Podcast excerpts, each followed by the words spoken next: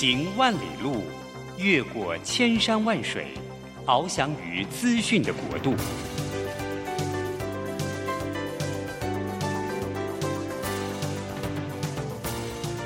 以全方位的视野，飞向更高更远的目标。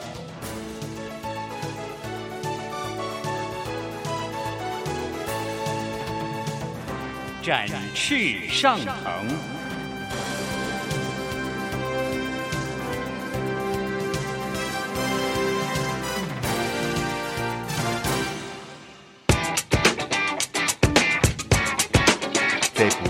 变的时代中，让我们学习用新思维、新眼光，掌握新趋势，给自己一个看得见的未来。欢迎收听《魅力学习，看见未来》，李文娟主持。让我们一同纵览资讯潮流，掌握最新的趋势观察与生活情报。众朋友早安，欢迎准时锁定魅力学习，看见未来。哇，今天呢，文娟的播音室里面又是香喷喷的哦，因为我们今天请到一位烹饪高手来到节目现场，我们欢迎，应该也说是呃文娟的前辈哈，资深媒体人，其实他是非常非常有名的娱乐线的记者，但是现在华丽转身哈，转战烹饪界，人称一姐的邱素慧，素慧早安。哎，文娟早安，各位观呃各位听众大家早。是，哎，苏慧，你是不是先可以自我介绍一下？就是呃，我们两个算是同行，对不对？是是。你要不要谈一下你的人生上半场哈学经历大概是怎么样？好，我是念文化大学新闻系毕业，所以我毕业的那一年刚好报进解除，我就进了新闻界。哦，你在哪很个报我那时候在大城报。哇，就是专门跑这种生活新闻的大城报大城。报一开始它是综合报纸，是可是它只有只有一年它就转型，它转成娱乐跟体育的专业，是，还有消费这三块很重要。所以你的线路是我是娱乐，哇就，是那时候跑电影。嗯哼，那电影的跑了七年，后来我我改跑唱片，所以我经历的都是呃他们很辉煌的年代，是蛮幸运的。是因为你知道娱乐记者啊，那个时候我们接触的明星就真的是明星，因为就是有国民认知度的这一群人，而且其实他们蛮长情的哈。就是其实我们现在也常常看到这些大哥大姐们，他们都会呃叫得出来那个时候你们的名字，对而且一直到现在都还有互相问候。哎，你要不要谈一下那个时候做娱乐记者的哦感觉、啊？那时候没有，那时候我们写稿还是手写，嗯，没有电脑，也没有手机这件事情。呃，到我跑新闻大概第二年开始才有 B B 扣，那那时候就常常去跟就是工作的关系，就常常去片场啊，然后就跟艺人，就你不管有没有工作，就是你就是去片场窝着待着，那就是跟幕后幕前的人都哎建立很好的关系，所以以前艺人的经济制度不是那么好，那你就可以有艺人的家里的电话，所以是可以有可以交就是交往到这样的情谊。那你说的没错，这多年以后啊、可能失联啊什么，可能在某个场合看到，那他都还记得你的名字，还叫得出来。是。而且素慧其实那个时候是小姐嘛，漂亮美眉，对不对？所以其实大家应该都很喜欢你哈。那你有没有跟一些艺人比较有私交，到现在还有联络，或者你觉得啊，真的还蛮感动的？嗯举几个例子好不好 OK，像刘若英，我就是刘若英第一个采访她的记者，第一个认识的记者啦。然后还有李安大导演，哦，那他们那时候综艺麻都，综艺麻长的很好的时候，我是第一个发现他的。所以刘若英那时候她还在陈升的工作室嘛，还是呃在拍那时候少女是小鱼那个时候？那时候对，嗯那时候啊、呃、是张艾嘉帮他做。哦，那张艾嘉他们呃滚石他准备出唱片嘛，可是他双管齐下，他又是拍电影，那在电影这这一块他又呃应该是有天分嘛，啊就是一炮而红。那像李安就是后来变成大导演，那后来我也转转转跑唱片嘛，是但是有一年啊，那个色戒他得了很多奖，在金马奖得了很多奖，然后嗯，庆功宴一直搞到早上四五点，我就在那边等他。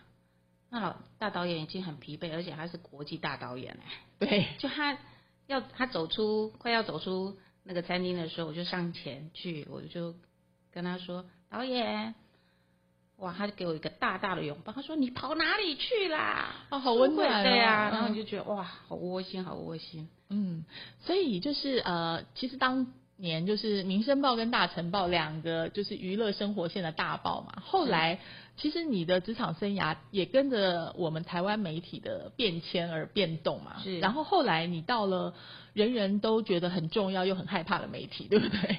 没有这个，在大晨报十年，其实我们、嗯呃几个比较优秀的干部是被联合报挖角，是去嗯。创了一个叫新报，是就是等同民生报的规规模跟方向，但是后来民生报也呃，反正他后来是收了嘛，对他新报嗯也闯出一片天，是因为文娟是电视儿童，而且我是那个《民生报》《大成报》跟《新报》的忠实读者哦。而且后来我的第一份工作也是在《联合报》，所以那个也是前后期同对，所以那个你知道，《联合报》的顶楼有个餐厅，对不对？然后其实王孝文发行人对记者都编辑都非常好，每次我们都看到那里有一个承欢膝下，大家很开心的一个餐会，因为其实《联合报》对那个时候对记者的福利非常好哈，就是有邮票，还有饭票、邮贴、饭贴哈，其实是。因为那个时候我还记得王替武发现他是觉得，嗯，就是要让记者没有生活的后顾之忧，他们就不会在外面拿一些有的没有的，就可以真的专心的写好报道这件事情。我一直到现在我都还印象非常深刻。所以当然后来，呃，就是包括《新报》也好，《民生报》也好，就是走走入这个时代的这个洪流中。但是你你就也继续到了苹果，对不对？对我后来苹果其实一开始的时候我没有过去，嗯到第四年的时候我才，就是那边也是就是我的长官，一直以来都是我的长官，他也很照顾我，他就请我过去，过去就我就就去了，然后去了就觉得哇，就开始打仗了这样。那你在苹果是负责什么工作呢？我是在苹果影剧中心的副总编辑，哦，所以影剧中心下面有多少这个呃强兵 强将？因为我们是影剧跟啊、时尚是同一个中心，嗯这个中心最多的时候大概有快一百人，哇，所以真的是很重要的这个位置，但是压力也非常大吧？对，当然因为我们记得那个时候苹果其实他每天都要摇苹果，就是我们都有看到那个 苹果的报道，其实非常佩服可以在苹果 survive 的同业哈。嗯那所以说，呃，素慧也因为这么扎实的影剧记者跟主管的经历，所以你就有一个一姐的外号。其实一姐严格来说是我的同学帮我取的，嗯，嗯，在报界啊，真的不敢当，不敢自称是一姐了。应该应该大家都知道你是一姐，就是明星们都叫你一姐，对？有谁叫你一姐啊？嗯，呃，现在啊，可能多数的艺人看到我都会说一姐吧一，姐来了。啊那是二姐是江慧，你是一姐，没错。所以，所以那个江蕙的告别演唱会的时候，我帮她后台准备吃的东西。然后那时候犀利趴，犀利趴，五月天他们办的犀利趴，就是有一个美食展，邀我去参展。那要有一个名称，我就哇，急忙就取了一姐卤味这个这个字呃招牌。就本来没有招牌，就是后来就是临时 对，积极的就取了一节卤味是，嗯，是，所以刚刚其实我们漏掉一个部分，就是说我们的一姐素慧姐哦，其实你的舒压的方法就是做菜吗？学烹饪吗？对对你要不要谈一下你跟烹饪的这个不解之缘是怎么样开始的？当然跟呃吃的很有连结，是我小时候母亲就是在卖桂卖蚂蚱，所以我从小要帮忙嘛，啊耳濡目染，自己也会做。那可是我十五岁就来台北求学了，那寒暑假的时候回去就可能就继续帮忙。那因为我当记者的关系，我常可以吃到山珍海味，那自己就很喜欢做菜，就诶会试试看。就有些菜吃，我可能大概猜他怎么做。那有时候当然不是都成功，但有时候做的呃分跟同事分享或跟同学分享，他们都会觉得说我做的更好吃，那就给我一点信心，我就开始对烹饪非常有兴趣，那慢慢慢慢就会去钻研。所以说你自己平常舒压的方法就是进厨房来做各种你吃过的山珍海味来复刻吗？嗯，对，可以是这么说。所以你拿手菜有什么？其实我做的菜就是没有菜，没有分菜系，我就是很随性。那有时候做过什么菜，我会不记得，可是人家会提醒我说：“哎，你上次做那个什么好好吃。”那也许那时候是兴，就是一时兴起，呃，变化出来的那个菜肴，那自己就没有习惯把它做记录下来。那现在现在比较好，这几年比较好，因为手机很发达，就是用手机去记录就就好很多。嗯，那拿手菜其实台台菜、上海呃江浙菜，那日系的、西式的我都会一些。呃，台菜是因为妈妈的影响吗？就是从小你说做贵跟霸掌，还是呃你自己本身就喜欢台菜、上海菜、江浙菜这些？嗯，台菜其实很多菜我没有做的那么传统。嗯嗯嗯，你会加自己的想法进去？对，但是我母亲有一道菜非常有名，叫五柳之鱼，五柳之鱼就是以前啊、台湾人办桌的时候会有这一道菜，这一道我自自己没有试过，那我母亲非常会做这一道菜。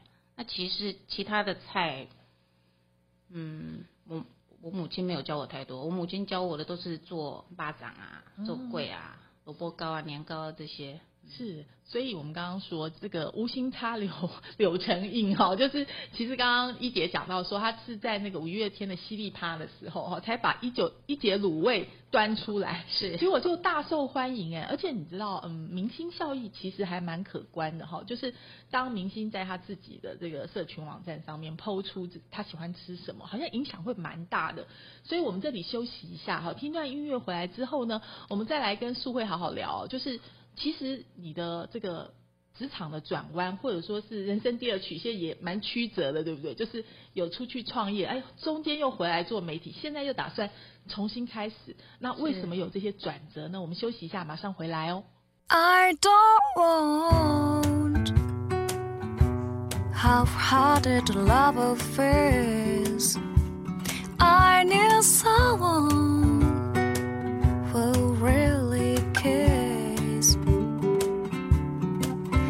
Life is too short to play silly games. I promised myself I won't do that again. It's got to be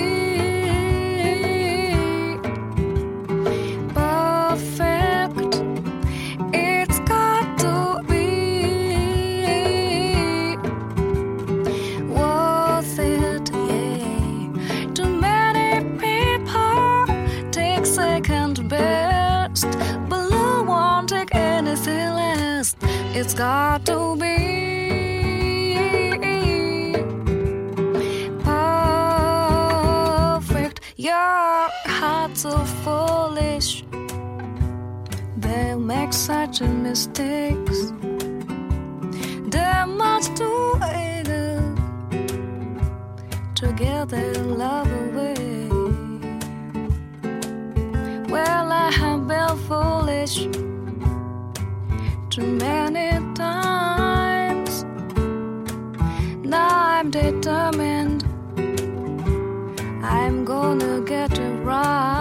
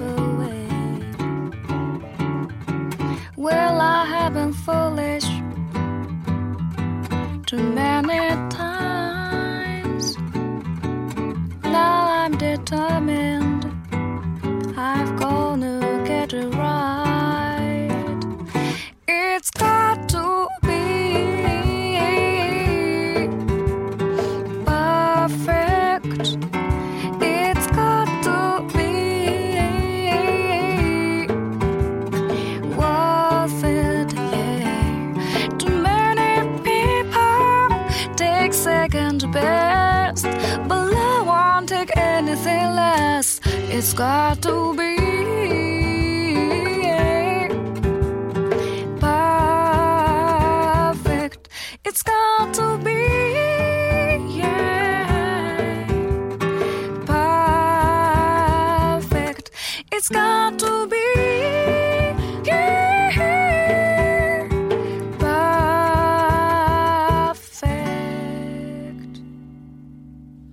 回来，魅力学习，看见未来。今天呢，我们专访的是一位非常资深的媒体人。其实呢，苏慧姐在这个娱乐媒体这条线呢，已经经营了三十多年哦。是哇，你是那个活化石哦，因为很多人都就是呃有，你知道，觉得娱乐这条线后来的生态跟当年你们的生生态很不一样，对不对？是，因为我我还记得以前，呃，像刚开始有电视新闻的时候，那个娱乐线的记者，我突然发现他们要跪在地上拿那个麦克风。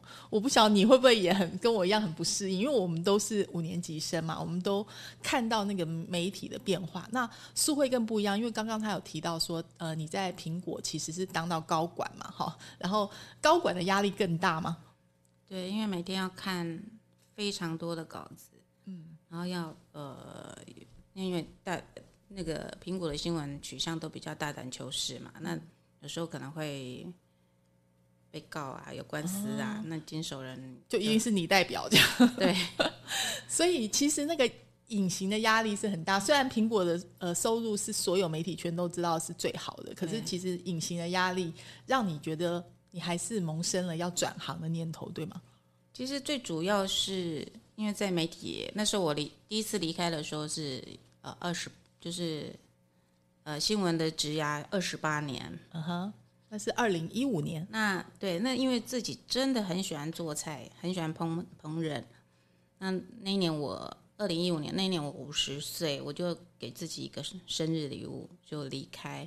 当然很舍不得，因为苹果真的是很高兴，而且福利很好，然后你在业界也是很地位蛮高的。走路有风啦，简单的说，是，可是这就是人生的一个抉择嘛。那我觉得说我还有力气的时候，我想要去尝试做吃的看看，所以我那那一年我就离开。所以所以就是无心插柳柳成荫，就是那个一节卤味这个品牌就出来了。是，然后你我们刚刚讲说，其实蛮多艺人真的很喜欢吃你们家的东西，对不对？像五月天就是一个例子哦。是那五月天他们真的也蛮有情有义的。就我离开媒体，我是昭告天下说啊，我正式离开媒体，但他们就是演唱会啊，就立刻找我去他们后台帮他们准备食物，然后不不止他们吃，他们还呃包括他们的员工都可以吃得到我的食物。就是他把你当做这个演唱会后台的那个补给品就对了，是 就是 must have 的补给品。所以他们最喜欢吃什么？嗯，啊、他们好爱吃麻辣鸭血，哦，那那可是不是麻辣会影响嗓子吗？不知道啊，就是大家都好爱吃麻辣鸭血哦。那他们的暖场嘉宾佳佳啊，嗯，他也是好喜欢吃麻辣鸭血。就有一天我想说，我不要天天都做麻辣鸭血，换换口味。结果那一天没有麻辣鸭血，佳佳就说没有麻辣鸭血，我开不了嗓。所以你家的麻辣鸭血是可以有开嗓的，是不其实是真的可以增加血液循环？就是让让那个力气比较发出来的。其实喜欢吃辣的人跟他嗓子是没有关系，没有没有影响的。像萧敬腾吃的超辣，你看他嗓子这么好。所以萧敬腾也很喜欢吃你的卤味。嗯，对。可是他们后来，萧敬腾他们呃，他们后来不吃四只脚的，哦，是，所以就是东西比较受限。嗯哼，但他吃的非常辣，可是他声音这么好。是，所以我们要稍微倒带一下，就是说，所以那个时候离开苹果就决定要创这个业嘛，就是直接就把它变成，因为那时候其实哎，电商也蛮发达的，对不对？就是想让它变成一个品牌，可以用电商的方法来来来行销，可是好像也还是蛮辛苦的，是不是？是辛苦的原因是什么？嗯，可能一开始我也没办法养那么多人啊嗯、所以很多事情都亲力亲为。但是像电商这一块，我毕竟嗯门外汉，所以我还是有请人来设计官网啊，然后呃稍微帮忙经营一下。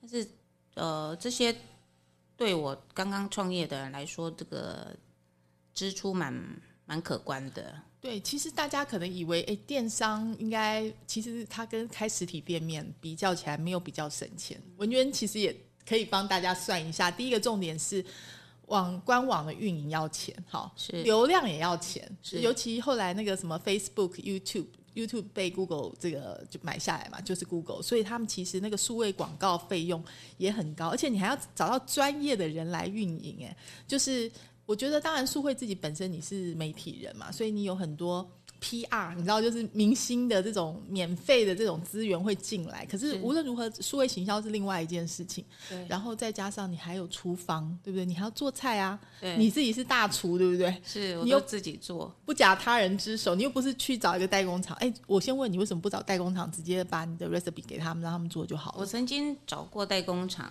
就是也很多人建议我这样量才有办法量化，就是量产啊。但是我去找了几个代工厂的结果，结论是他们连八成的标准都达不到，所以我还是放弃了。他达不到的原因是什么？你可不可以分析一下？因为我觉得大部分的听众不理解差别在哪。OK，比如说麻辣鸭血卖的非常好，可是它就是我自己做，可能一天点多点多做两百包。那你要量产，你一天它都可以给你上千包，但是他们都是做常温的，常温就要放稳定剂啊，然后你可能是你一个月吃跟两个月吃，它味道会变。哦，所以其实我们一般的消费者吃不出来，然后就是因为其实是吃得出来，如果舌头够刁才有办法，对不对？但是如果比如说你是一个品牌的忠实的的消费者的话，你可能常常就是呃东西来你就消化掉了，所以你可能没有机会说啊，我可能两个月吃三，因为通常常温通常它可以放一年到两年呢。那我原来我自己卖的麻辣鸭血是限期只有十天，哦，保鲜期只有十天，那就非常好吃。那你你可以放呃一年到两年，那它在里面一直在入味，它连药材的味道都变成木头的味道跑进去了。其实它会变的，所以如果消费者现在就是听众朋友，你们其实可以仔细的去比较，就可以知道那个贵的跟便宜的，或者说就是为什么有的评价会比较好，真的有差别，对不对？就是这种小批量的，就是真的是做一个慈慈善哦，就是其实你会很辛苦，但是其实赚不到太多钱，对不对？对呀、其实连工钱都赚不到，老实讲。对，更何况你本来的工钱那么高，就是 苹果的高阶主管呢。讲到苹果，其实我们在录音的前一天哈，才是就是台湾的苹果就是正式的最后一天嘛，对不对？是他们好像也非常的讲感情，让你去做他们的这个 farewell party 的这个食物的供应者啊。对、他们那一天啊、就是只只要卤味，所以我那天准备了二十多盘的大盘的卤味过去，就是呃够近两百人吃的量。那你也花很多力气在卤，对不对？我卤了两天一夜，两天一夜，所以其实我们这里做的一节卤味真的是专家哈。就是我在想呢，就是呃，大家应该可以想想象得到，苹果应该是一个大家都超级会吃的一个地方吧，因为每天都在。采访就很多很多美食啊，他们会选你，除了是老同事、老长官之外，也是因为真的好吃啊。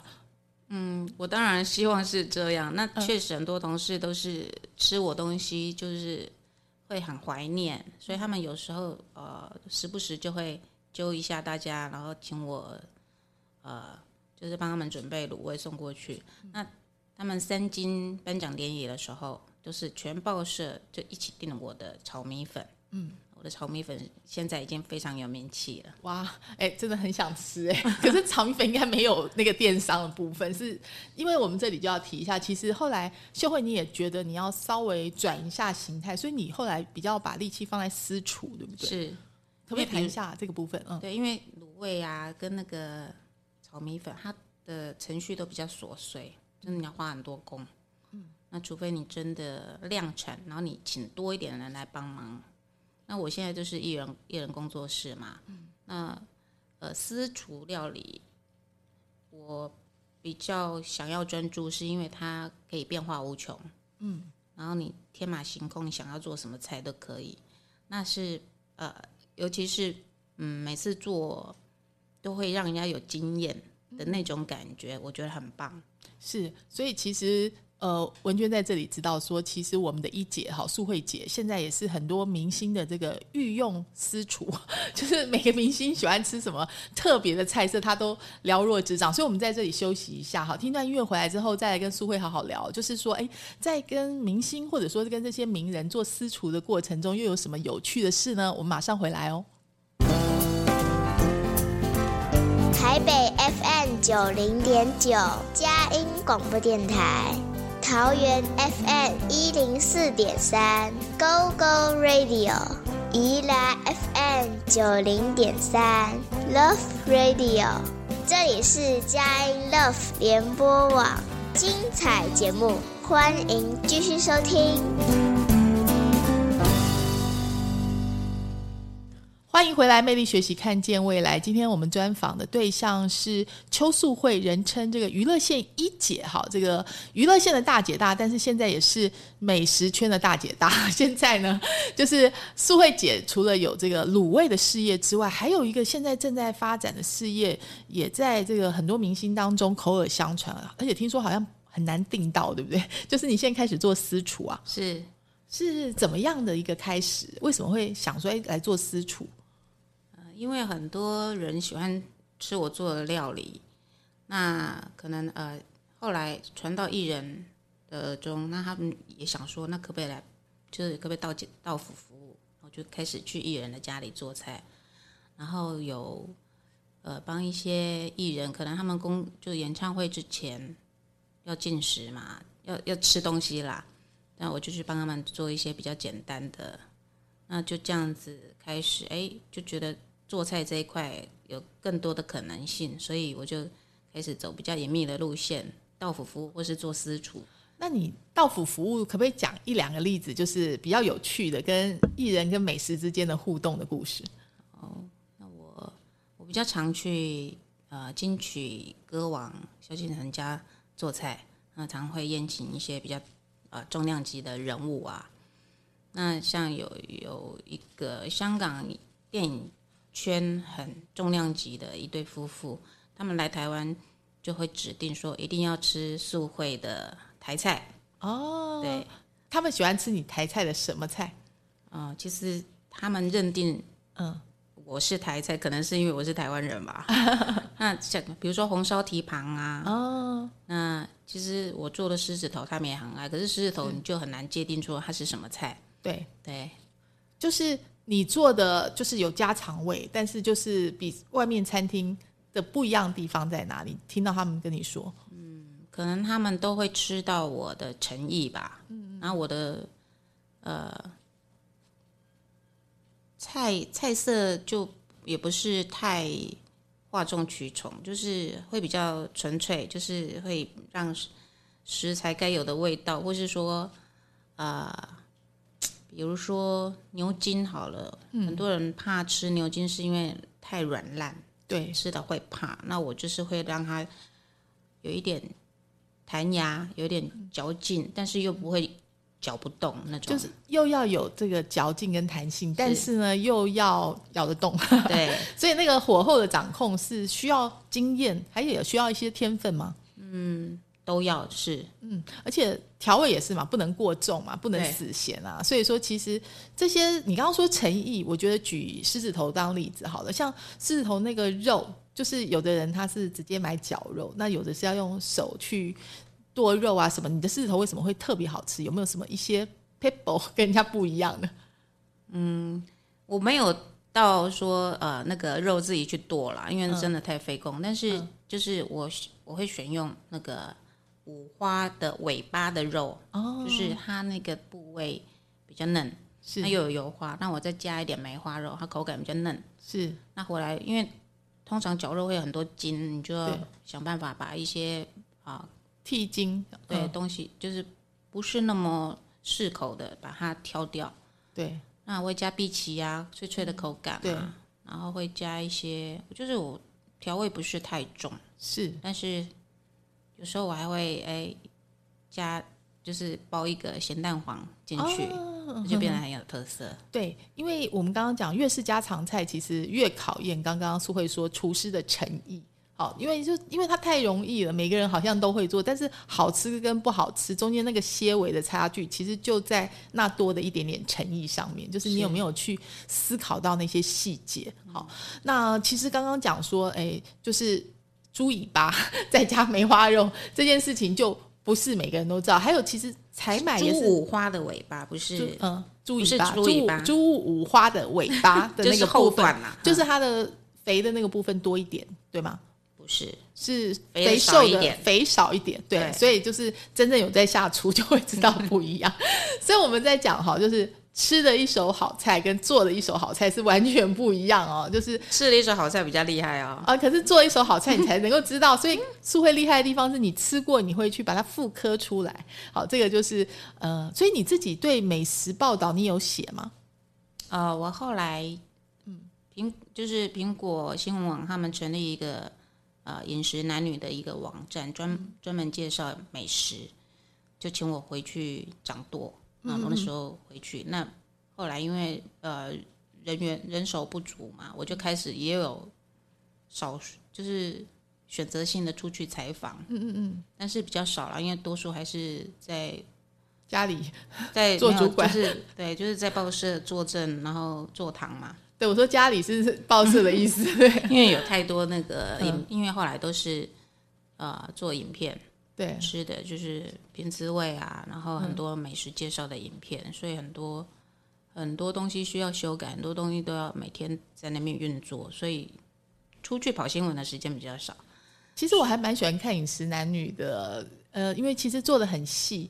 那因为我自己之前也有做那个一个美食大探索嘛，其实我觉得在做的过程中，你自己也会学到很多，就在是在写那个报道，你应该也是一样吧？是就是你看到那些同业或者说那些很厉害的厨师，他们的做菜之道、经营之道，有没有让你自己在想，哎，我自己出去创业这段过程中间，如果有机会有资源，你会做什么样子的变化？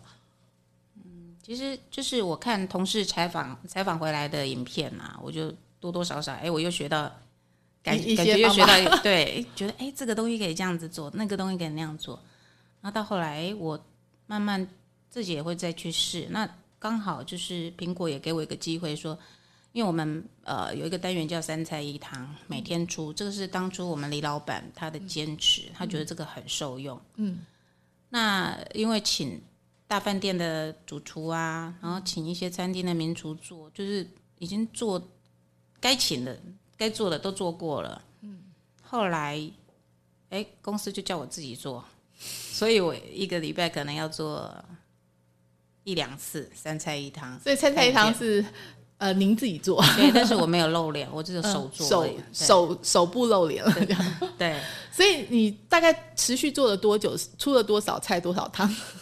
哇，没算过哎，可是真的蛮多的。所以几乎就是现在难怪所有中餐大概难不倒你，对不对？就是只要看得到你就做得出来了。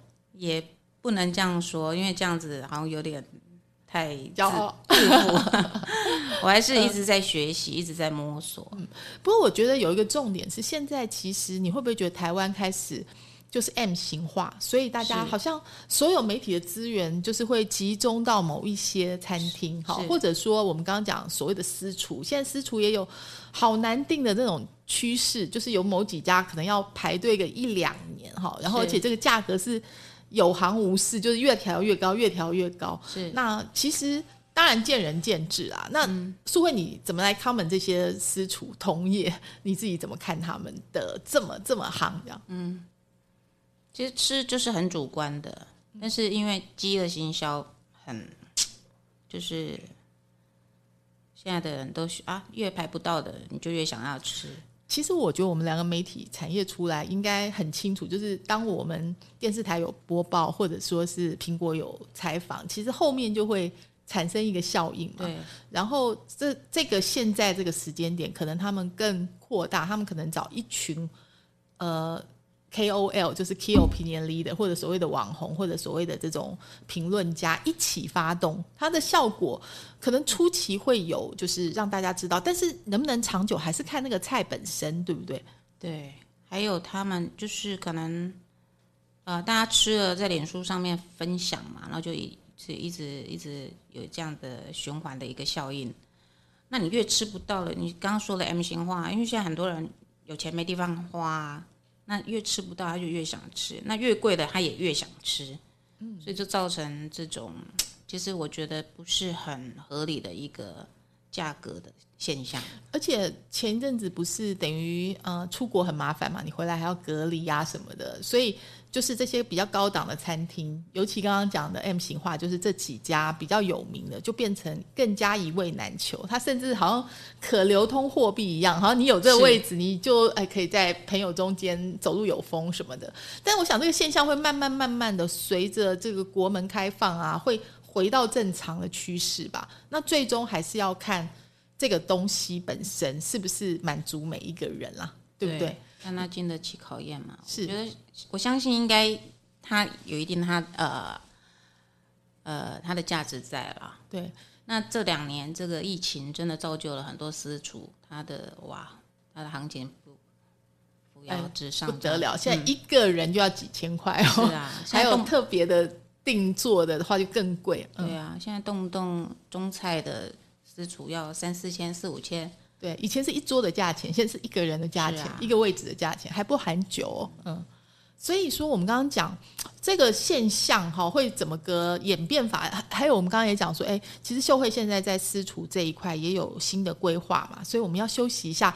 待会听完音乐回来之后，我们就来好好聊一下，就是真的一个理想的私厨，或者说，哎，我们想象中间怎么样才是呃吃的 CP 值或者价值感，或者说宾主尽欢。好，我们休息一下，马上回来哦。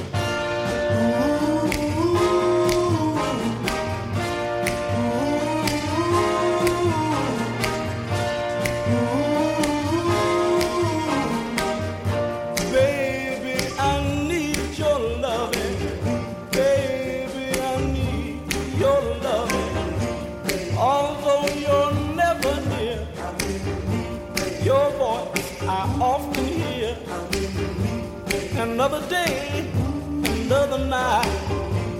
I long to hold you tight. Cause I'm so lonely.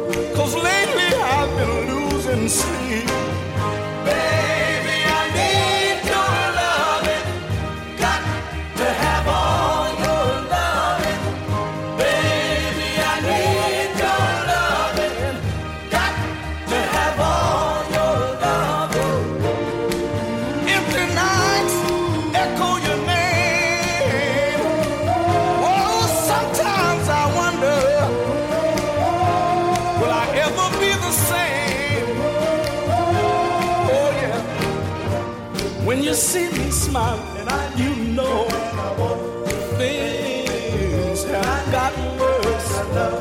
Any smile you might see has all been rehearsed.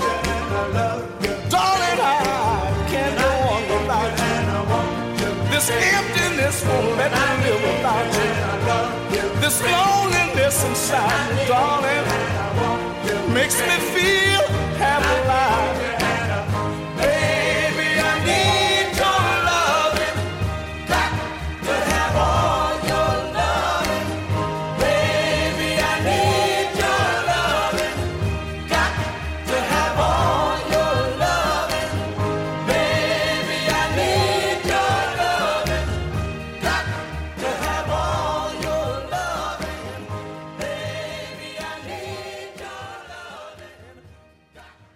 来，魅力学习，看见未来。今天跟文娟对谈的是邱素慧，娱乐线的大姐大记者。现在呢，呃，转战美食圈哦、之前呢，呃，卤味的电商，现在呢，就是更进一步在经营私厨。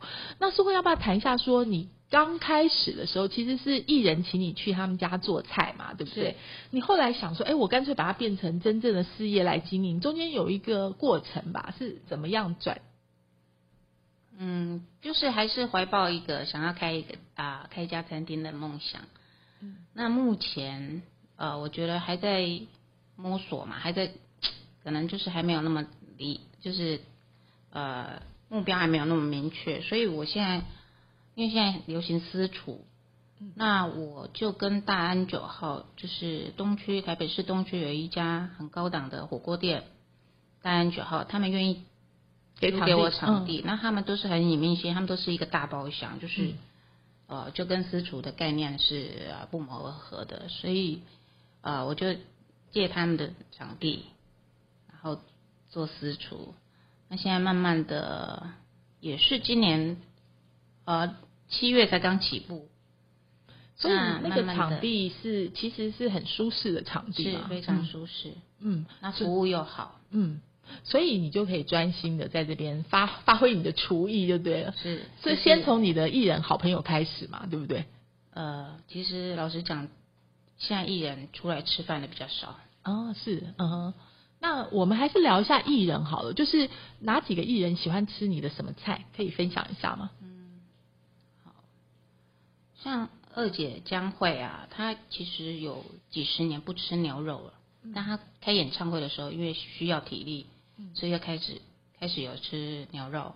那他喜喜欢吃日式的食物，嗯，所以我就做了牛肉寿喜烧给他吃，他就很喜欢吃这一道。哦，是，所以很特别啊，就是还不吃牛肉，但是为了你 特别吃这样子，不是，他其实是为了有体力。有体力，嗯。唱歌，嗯，舞台上面你每天要唱三个小时，那体力要非常够。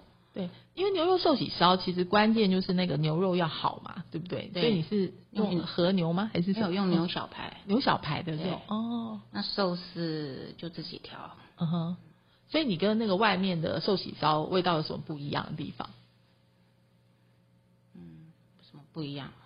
就很好吃啊，就很是简单。其实我就是用味淋跟香菇酱油调出来的。那我觉得那个是要、嗯、有个比例啦。嗯但是我做菜习惯，我不会就是好像都是都是照那个食食谱啊，我都是会有自己的方式。那一定要试味道，嗯嗯嗯。所以的味觉要很重要。其实烹饪有的时候真的是天才耶，就是我们刚刚讲几个比较有名的私厨，有的时候我们去试，它几乎就是家常菜，就大家不要把它想象成什么超级难的那些超级大菜，其实私厨很很类似，就是你自己在家里可以做出来的最极致的那种美味。所以刚刚讲那个。呃，牛肉寿喜烧，我想每一个家庭主妇自己在家里应该都不难嘛，对不对？就是基本上一样啊，就是味淋啊、酱油啊，加上牛肉啊、蛋啊，对不对？然后一些高丽菜或者洋葱之类的东西。洋葱很重要，洋葱它那个它是天然的甜度嘛，对，然后又香。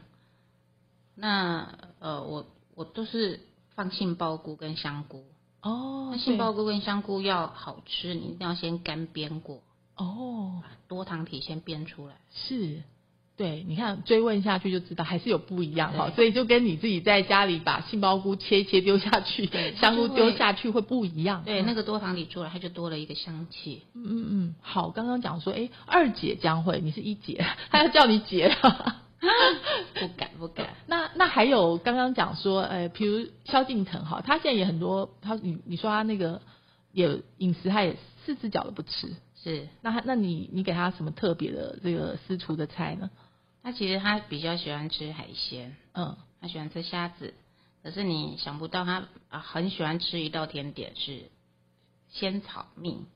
仙草蜜，对。仙草蜜感觉好像到处都吃得到、哎，是啊那你做的有什么不一样啊？嗯，我现在私厨啊，就是每就是甜点我就固定两两个嗯，两道甜点，那仙草蜜是其中一个，可是每一个人吃的，就第一次吃的人都会惊为天人。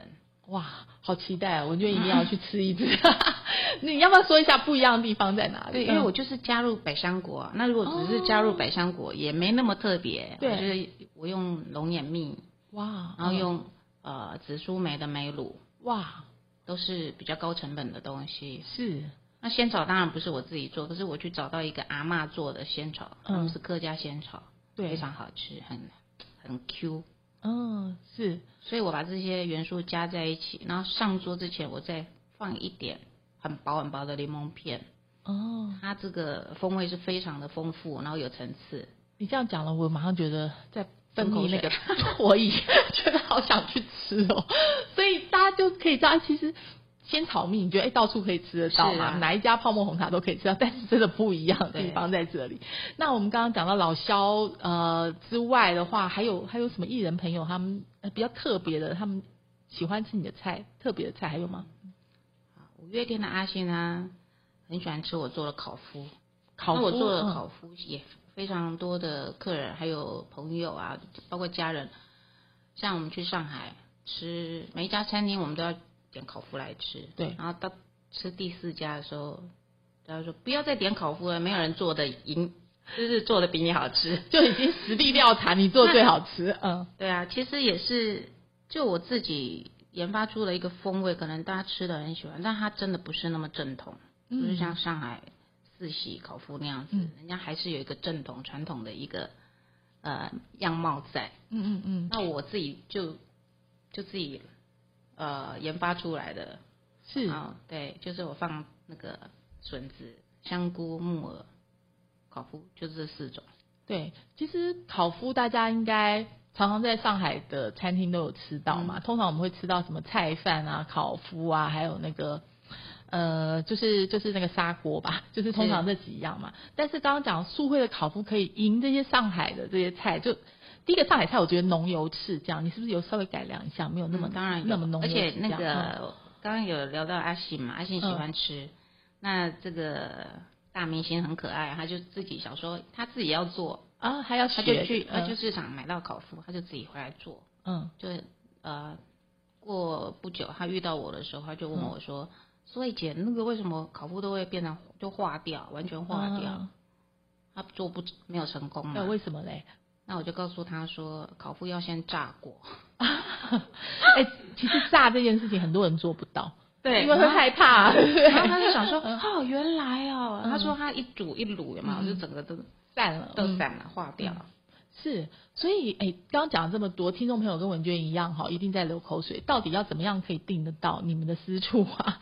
现在上网就可以查得到吗？嗯，呃，现在我就是在大安九号呃接他们场地做私厨，可是我还是个人自己接，嗯。自己接单，是。所以有需要的话可以跟我联络。好，那就记得上我们魅力学习，看见未来，或者打电话到 这个呃我们的广播电台，我在转达哈。是不过谢谢。听起来量应该也很少，因为你只有两只手嘛，对不对？你也没有其他的量产的这种方法，嗯。所以我现在比较喜欢做私厨就是这样，因为嗯。私厨你就是一两，就是比如说我明天的私厨，我这两天就有研究菜色，我就准备食材，嗯。那我不用量做到那么大。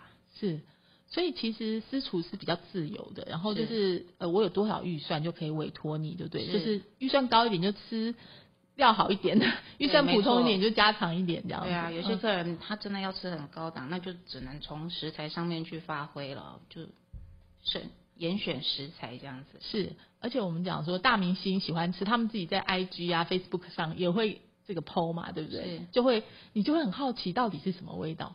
好，今天非常谢谢这个素慧姐来到魅力学习看见未来啊、我们基本上真的是学到了很多哈，就是其实要创业非常非常的不容易哈。那不晓得素慧姐你有没有最后一个呃结论，就是说你觉得呃创业这个阶段，你人生到了另外一个职场到另外一个阶段，你现在最希望做的事情是什么？就是这个事业可以带给你的快乐的地方在哪里？是我希望未来还是可以有一家属于自己的私厨的地方，也许我可以有一些植物，有一些菜我可以自己种，哦，你对因为我我因为我其实园艺也蛮好的，嗯 就是可以种种啊香香草类的啊，那可以搭配，然后就是呃可以我的菜色可以无无限的变化这样子，然后可以满足很多客人。那吃这一件事情，民以食为天嘛，非常重要，那都有机会可以服务到大家，只是说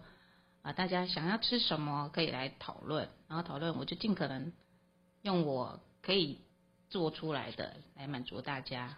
是，我觉得其实素慧姐刚刚在跟文娟聊天的过程中，我觉得你非常像一个研究者，生活研究实践家，哈，就是你没有想到要把它做成一个多大的事业，但是你就是觉得有趣，想要把它做出来。因为你怎么样，你也比不过人家米其林啊，或是大大饭店啊，因为那个规格跟他们受到的专业的训练是不一样的。我但真的就是比较随性，那可能大家会喜欢我做的菜，是因为我的菜比较有温度，然后很家常、很温暖，是有妈妈的味道，对，嗯。可能这一点是我的一个特色，那我也很珍惜。而且我觉得呃，我们其实把它学起来，说不定真的自己在家里就可以做。是，然后其实也很喜欢跟人家分享，人家问我怎么做，我一定会告诉他怎么做。哇，好棒！我们真的可以来跟你学菜，也是一个很好的方法哦。啊、非常谢谢苏慧姐哦，然后今天也谢谢听众朋友的收听，我们下周同一时间空中再会了，拜拜。拜。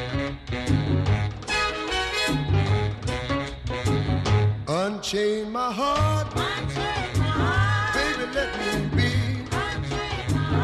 Unchain my heart, cause you don't care about me. You got me sort of like a pillowcase, but you let my love go to waste. So unchain my heart, oh please, please set me free. Unchain my heart, baby, let me go. Unchain my heart, cause you don't love me no more. Every time I call you on the phone, some fella tells me that you're not at home. So unchain my heart, oh please, please set me free. I'm under your spell, like a man in a trance. But I know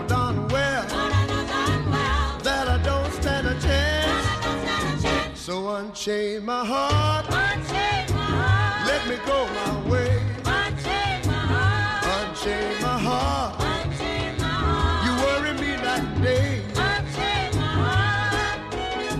Why lead me through a life of misery when you don't care a bag of beans for me? So unchain my heart, oh please, please set me free.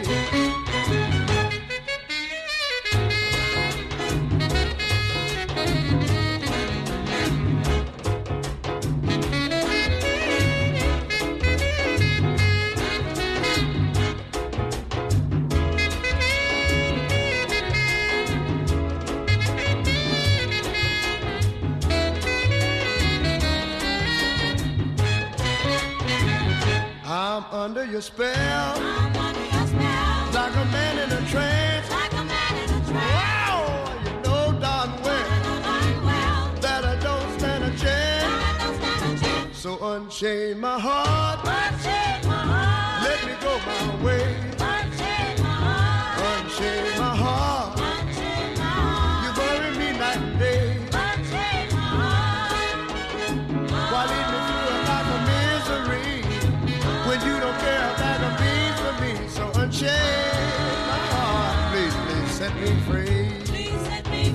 Oh, won't you set me free? Please set me free. Oh, oh set me free.